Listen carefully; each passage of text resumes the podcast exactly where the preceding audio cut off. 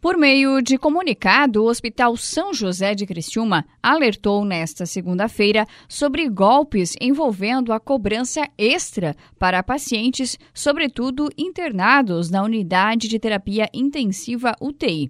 Na nota, a instituição explica que os estelionatários entram em contato por telefone com familiares de pacientes e, em nome do hospital, solicitam o pagamento de procedimentos.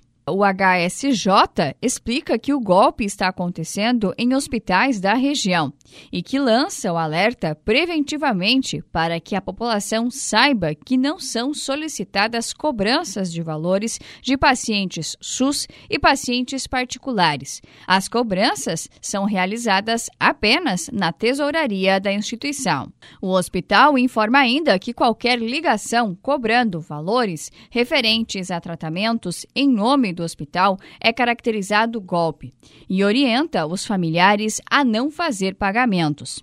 E chama atenção para o fato de que valores referentes a honorários, por exemplo, é uma cobrança indevida.